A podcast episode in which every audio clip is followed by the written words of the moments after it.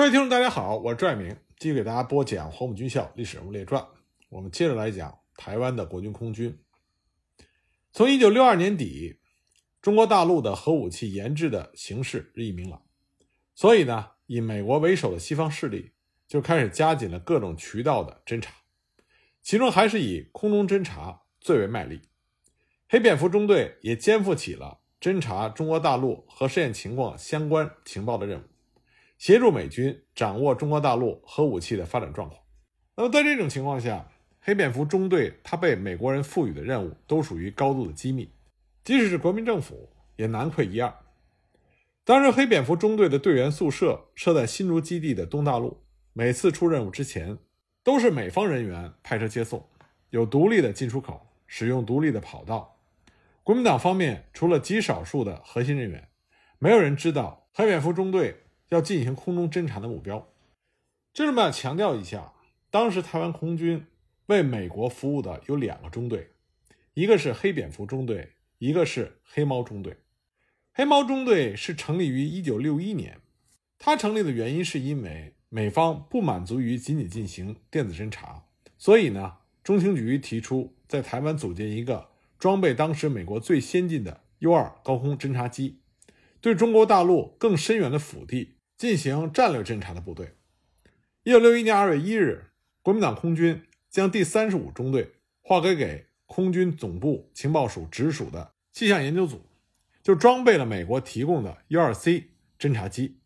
开始对中国西北核武器的研究情况进行侦察。这个中队代号为黑猫，它和黑蝙蝠中队同属于气象研究组。从此，国军空军就提供最优秀飞行员的两个侦察中队，以配合美国人来侦察中国大陆的战略情报。当时，这两个神秘的中队深入到大陆领空执行任务的时候，黑蝙蝠中队主要是使用美国为了长途秘密侦察飞行特别改装的低空低速、性能良好的螺旋桨飞机。进入到中国腹地之后，在约一百五十至一百八十米的低空飞行。收录和截听解放军的无线电信号。为了诱使中国大陆一方各种电子设备开机，他们还必须暴露一点自己的行踪。有时为了侦察中国大陆地面雷达信号的参数，还特意在中方歼击机夜间截击半径之外、雷达作用距离之内故意的转圈，来引诱中国人民解放军的空军出动。而黑猫中队则主要担负高空照相侦察的任务，其主要的目标。是中国大陆西北的核基地，那么在核基地侦察的同时，在往返的途中也会顺便对其他的地域进行拍照。返台之后，黑蝙蝠的资料会和黑猫的资料进行叠加和对比，就可以掌握中国大陆一方雷达、导弹和高炮等防空力量的位置和特征参数，这为美国建立庞大的数据库提供第一手资料。而这两个中队的任务目标、出动计划等一切行动规划，都是由美国中情局的特工来策划。当然，这些中情局特工的公开身份还是美国军方的顾问，但是他们从事的是间谍情报工作。不过，这里要强调的是，国军的空军根本没有任何权利涉及这两个中队的飞行任务，也没有资格获取到侦察得到的资料。每当黑蝙蝠和黑猫完成任务返航的时候，美国的专用飞机已经在新竹基地守候，等到飞机落地停稳之后，美方人员立即登机，拆卸飞机上的电子监听设备，把搜集的情报带回到美国进行研究和分析。得出结果之后，美国人再根据自己的战略需要过滤和整理这些情报。只有他们认为对美国控制国民党当局有利，可以帮助台湾国民党当局与大陆对抗的情报，他们才会交给国民党当局。而如果他们认为这些情报对于美国的国家利益不利，即使是对于国民党当局十分重要的情报，他们也绝对不会向台湾的国民党当局透露半点。蒋介石曾经不止一次因为这个问题大骂美国人不是东西。可是为了反攻大陆，蒋介石必须得到美国的支持，所以他也不得不咽下这口气。所以说，黑蝙蝠中队和黑猫中队，他们身上的投资取得最大回报的当然是美国人。一九六零年，国民党空军情报署长伊福恩访问美国战略空军司令部，该部的情报处长史密斯少将将他带到地下五层的指挥中心参观，并且展示了美军 B 五十二战略轰炸机所用的地面目标预标定档案，其中就有大量中国解放军的重要军事设施的资料和防空电子信息，而这些情报绝大多数都是国民党空军飞行员冒着生命危险侦查所得。伊夫恩曾经说过，黑蝙蝠中队搜集的电子情报极具战略价值。没有黑蝙蝠和黑猫中队的火中取栗，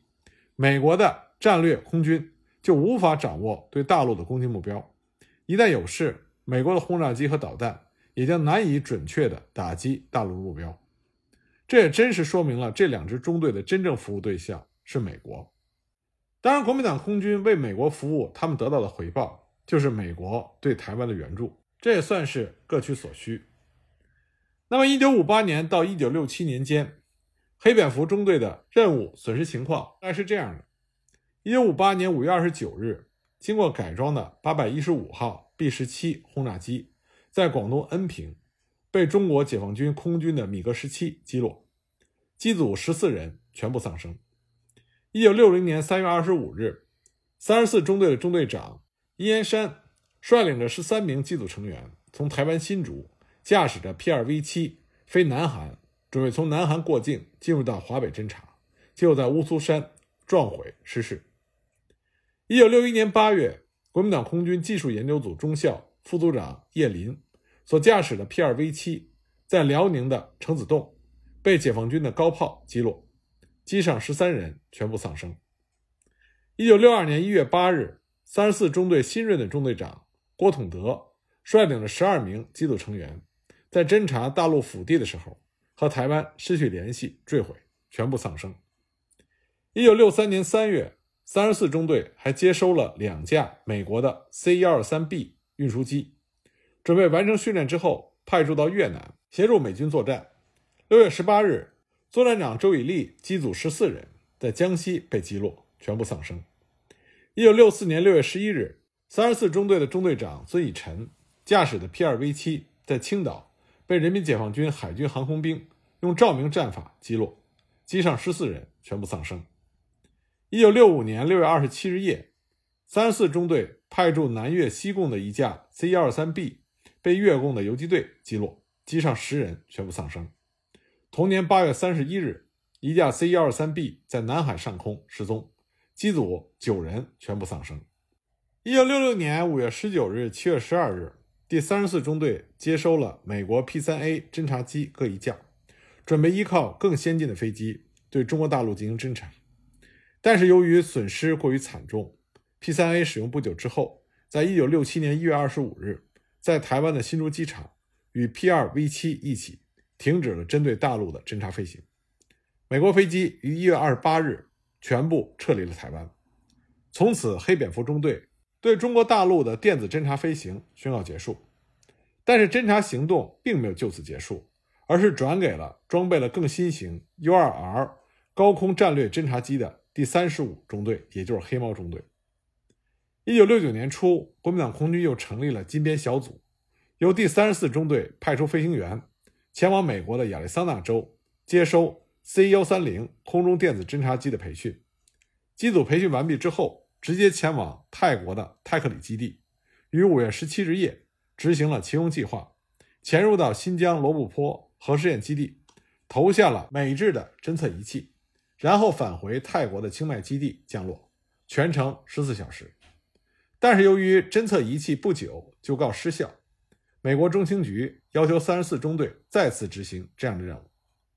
时隔半年之后，三十四中队的 C 幺三零电子侦察机所有机组成员。前往日本的冲绳做恢复性训练，并于1970年再到美国复训了三个月，但是最终还是因为中情局害怕事情败露而取消了飞行任务。1972年12月1日，国民党空军第二联队增设了附加编制的特战组。1974年4月，特战组的两架 C-123K 加装了 Ka-2 垂直照相机，具备了照相侦察能力。同年8月16日。特战组和原来的技术情报研究组合并成立了新的空军第三十四特种作战中队，直属国民党空军总部。同年十月，又改隶属于第二联队，改名为空军第三十四中队。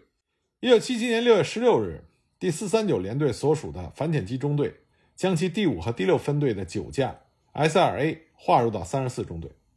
一九七九年二月一日，第四三九联队成立了反潜机大队，三十四中队划归其编制，全部改装为美制 S-2A 反潜机，从此只担任反潜巡逻。到了这个时候，第三十四中队的侦察任务才宣告结束。据统计，第三十四中队，也就是黑蝙蝠中队，自1953年担任特种任务执勤，到1967年12月结束任务为止，一共执行了特种侦察任务达838次，先后有15架飞机被中国人民解放军击落或者是意外坠毁，损失人员达到了148人。由于执行的低空侦察任务飞行高度都是在500米以下，而人民解放军歼击机在截击的时候，又多是抵近在六百米以内开火，因此留给国民党飞机上的空勤人员反应的时间基本没有。虽然他们每次都携带降落伞、逃跑用的衣物、买路钱等等，但是人民解放军的飞行员从来没有让他们有机会跳伞。每次击中飞机之后，多半是当空解体，或者是在五到十秒内坠落。所以，只要被解放军的空军击落，绝没有跳伞的可能。虽然台湾的媒体上宣扬的是说这些飞行员视死如归，为了保住机密，即使飞机被击中也不跳伞逃生，选择像蝙蝠一般消失在历史的黑暗中。但是真实的情况是，即使这些飞行员想逃生，他们也没有时间。考证黑蝙蝠中队的历史，也可以发现，这一百四十八人并非仅仅是侦察大陆的时候丧生的，他们其中有的人是在越南执行秘密任务的时候。被击落身亡的第三十四中队，也就是黑蝙蝠中队，他所损失的飞行员是国民党空军最能飞、技术最好，甚至有不少曾经在当年的抗日空战中立有战功，是我们民族的精英。但很可惜，他们最终成为了我们民族内斗的牺牲品。碍于机密，台湾国民党当局对于黑蝙蝠中队和黑猫中队的情况始终没有曝光。所损失众多飞行员的衣冠冢，常年静静地俯视着新建国民党空军公墓山脚下的碧潭河。甚至在1982年，当大陆释放当年黑猫中队的飞行员张立义和叶长禄的时候，国民党当局也拒不承认他们活着，因为他们在二十年前就已经成为了烈士。两个人只好远走加拿大。直到后来，两岸交流的门户大开，台湾当局这才终于承认了黑蝙蝠中队和黑猫中队。那么，当年黑蝙蝠中队丧生的飞行员家属，则不断的向大陆呼吁，希望大陆当局将那些机毁人亡的黑蝙蝠中队飞行员的遗骸送还台湾。那么后来，在两岸有心人的努力之下，有不少黑蝙蝠中队飞行员的遗骸回到了他们亲属的手中。那王书明作为国民党政府撤到台湾之后，空军的主要负责人，他除了为了配合美军。建立的特种侦察飞行中队以外，他还帮助组建了国民党的空降部队，以及指挥空军配合地面部队进行了数次在东南沿海岛屿的登陆作战。其中比较出名的呢，是一九五三年七月的东山岛之战，因为这次作战大陆宣传的比较多，这是台湾国军第一次尝试陆海空联合作战，并且当时的指挥官是台湾国军将领中的佼佼者。黄埔四期的胡琏，不过东山岛之战，胡琏遭到了惨败。那在我们讲东山岛之战之前，我们必须要提的是，在这次作战之前，还曾经发生过两次国军对东南沿海岛屿的登陆作战。他们的规模虽然赶不上东山岛之战，但是国军都取得了胜利。这也是为什么后来发生了东山岛作战的原因。台湾国军开始在东南沿海。转入对岛屿的攻势作战，其中的主要原因是因为抗美援朝战争的爆发，解放军在东南沿海的精锐部队都被抽调到了朝鲜战场，所以东南地区的人民解放军部队不得不转入防御。国军对于这种情况也是了如指掌，因此呢，他们对于福建沿海地区蠢蠢欲动。蒋介石一度想占领福建的几个县作为反攻的基地，因此在他的授意下，作为金门防卫部司令的胡琏。也开始频繁地对东南沿海的岛屿发动进攻，其中一个争夺的焦点就是南日岛。南日岛是南日群岛的主岛，是福建省的第三大岛，是莆田市的第一大岛，地理位置非常独特，是扩大对台对外贸易的窗口，历来也是军事重地。其中南日水道更是海上的交通要冲。从1951年冬到1952年夏，蒋介石曾经八次派兵袭击南日岛，企图以南日岛为跳板，实现反攻大陆的计划。但是岛上的驻军还有民兵部队英勇作战，国军的进攻屡次失败，占领南日岛的企图始终没有办法得逞。不过，在多次打退国军的进攻之后，南日岛的部队产生了轻敌麻痹的思想。认为国军不过如此，不堪一击，因此驻扎在南日岛的守备部队对于对面国军占领岛屿的一些异常迹象，并没有引起重视，也没有及时的上报。而这个时候，国军部队发生了很大的变化，因为在朝鲜战争爆发之后，美国恢复了对待台湾的国民政府的军事和经济援助，国军重新获得了美制装备和训练，其中比较具有突破性的改变。就是美国军援了机械化两栖作战的相关设备，使得国军两栖战斗的能力大增。对于美国来说，提供援助不仅仅是为了政治上的承诺，也意味着国民政府需要表示对美国的协助承诺。最佳的手段自然是以军事行动来表现。从1952年9月中开始，在朝鲜战场，中国人民解放军和联合国军爆发了大规模的战役。美国因此也希望国军在东南沿海也能发起军事行动，除了可以分散中国共产党的注意力之外，也可以验收军事援助之后建军的成果。那么，作战目标的规划并不是由国军最高指挥部来制定的，而是由长期在东南沿海进行情报搜集的中央情报局驻台湾的西方公司来指定的。西方公司根据情报，他非常精准地挑选了南日岛。而且他设计的发起进攻的时间，正是南日岛的人民解放军换防过渡的时间点，因此岛上的防御兵力只剩下一个加强连。而胡琏在发起作战之前，也派遣了特务进行实地侦查。他派出一些特工人员，假冒收海鲜、理发和做小买卖的老百姓，对岛上进行了登陆前的侦查，了解到了解放军的驻防情况。可是这些异常的迹象。都没有能够引起解放军守备部队的警惕。当时南日岛的解放军守岛部队仅有两个连队和两个加强排，一共是四百人，分布在东西两个半岛。东半岛四个排驻扎在西沙乡，西半岛四个排，其中一个班驻扎在南日岛的最高点尖山，其他的全部驻扎在石盘乡。当时莆田县驻南日岛的工作组和区干部有二十多人，民兵骨干是两百多人。为了保证作战发起的突然性以及保密，第一线国军部队对于作战策划基本上一无所知。不过，胡琏已经率领手下的部队在金门岛上进行了大规模的渡海登岛的作战演习。一九五二年十月十一日，胡琏派遣汪光尧率领七十五师，共六千多人，乘坐着三艘登陆舰和十条登陆艇，进攻南日岛。国军到达了指定的登陆地点之后。立刻组织进攻南日岛解放军的前沿阵地，在强大的火力压制下，国军用了极短的时间就占领了两个制高点。虽然解放军阵地易守难攻，打退了国军的数次冲锋，但是由于仓皇而战，在经过长达九个小时的艰难战斗之后，终究因为兵力及武器装备差距悬殊，不得不撤退，寻找适合的地方继续阻挡国军的进攻，最终到了退无可退的境地。面对着国军疯狂的进攻，解放军战士没有一个人退缩，很多人都是用自己的生命阻挡着国军进攻的步伐。一时之间，国军居然无法迅速突破，一直到国军后续部队跟进，在强大的火力打击之下，南日岛上的驻军全军覆没，没有一个活下来。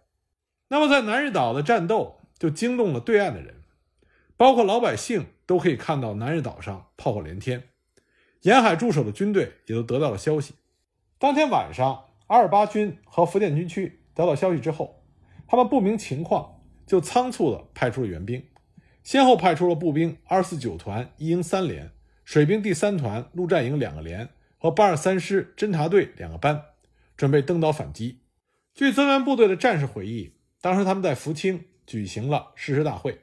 高喊着“头可断，血可流，决心战斗到底，夺取最后胜利”的口号，集结了几十艘机帆船，向南日岛进军。但这个时候，增援的解放军并不知道南日岛上的战况，也不知道进攻的国军到底数量是多少。至于说武器装备，更是一无所知。在他们还没有靠近南日岛海面的时候，就已经遭到了国军的阻击。海面上硝烟弥漫，炮声、枪声如雷贯耳。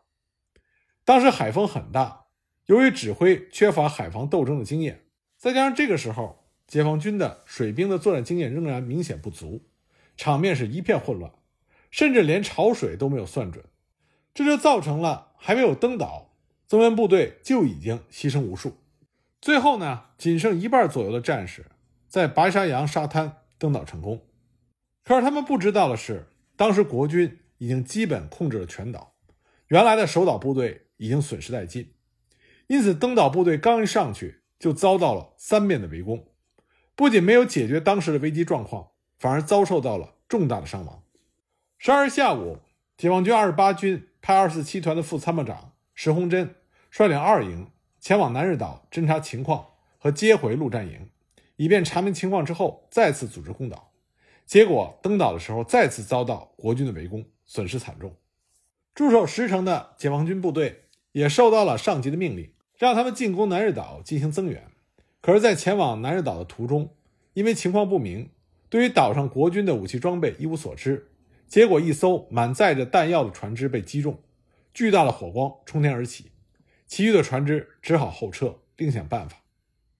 在就做了一些准备之后，石城的解放军再次前往南日岛，凭借着不怕死的精神，这才顺利地占领了制高点，开始向国军发起反攻。那么，国军这边本来发动这次战役的主规划，并不是为了占岛而设计，它的主要目的是为了两栖作战而练兵，再有就是消灭南日岛上的驻岛解放军部队。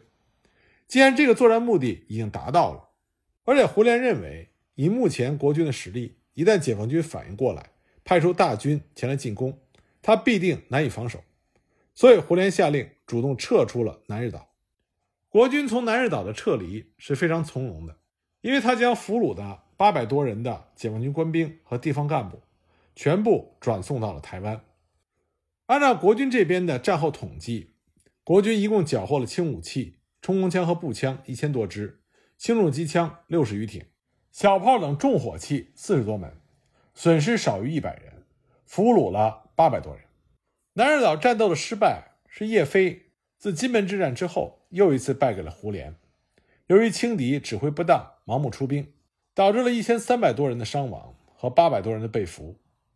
战斗结束之后，毛泽东对于南日岛的失利给予了严厉的批评，并且命令各个前线部队加强防御，提高警惕。储存武器弹药和粮食补给，准备接下来的作战。不过呢，在一九五三年二月十三日，在福建沿海的小岛湄洲岛，又发生了一次小型的战斗。二月十三日上午七时，胡琏派出了张乃安游击大队，率领三千多人，突然袭击了莆田市的湄洲岛。当时岛上驻守的只是解放军守军八十四师的一个加强连，一共约一百八十人。当时双方激战了两个小时，驻岛的解放军被国军全歼大半，其中俘虏了九十多人，还有平民一人死亡，九人受伤，民房二十间被烧毁。当天晚上，解放军的援军用炮火反击国军。那么，因为国军的战斗任务已经达成，所以十四日上午七点，国军得知解放军的增援部队即将登岛，所以就将所有的军用物资带走，然后全军撤离了该岛。而一九五三年一月。在艾森豪威尔就任美国总统之后，他对台也公开实行叫“放蒋出笼”的政策，纵容台湾当局对大陆沿海地区进行袭扰，而且中情局西方公司在台湾也积极的策划对东南沿海岛屿进行登陆作战。蒋介石更是宣布1953年为反攻年，再加上之前南日岛、湄洲岛的作战胜利，这就使得胡琏。以及台湾的美军顾问信心大增，他们准备进行一次海陆空联合的大规模突袭，而这个突袭计划是由美军顾问制定，直接呈送蒋介石批准的。这就是在一九五三年爆发的东山岛之战。关于这次作战的具体情况，我们下一集再给大家继续讲解。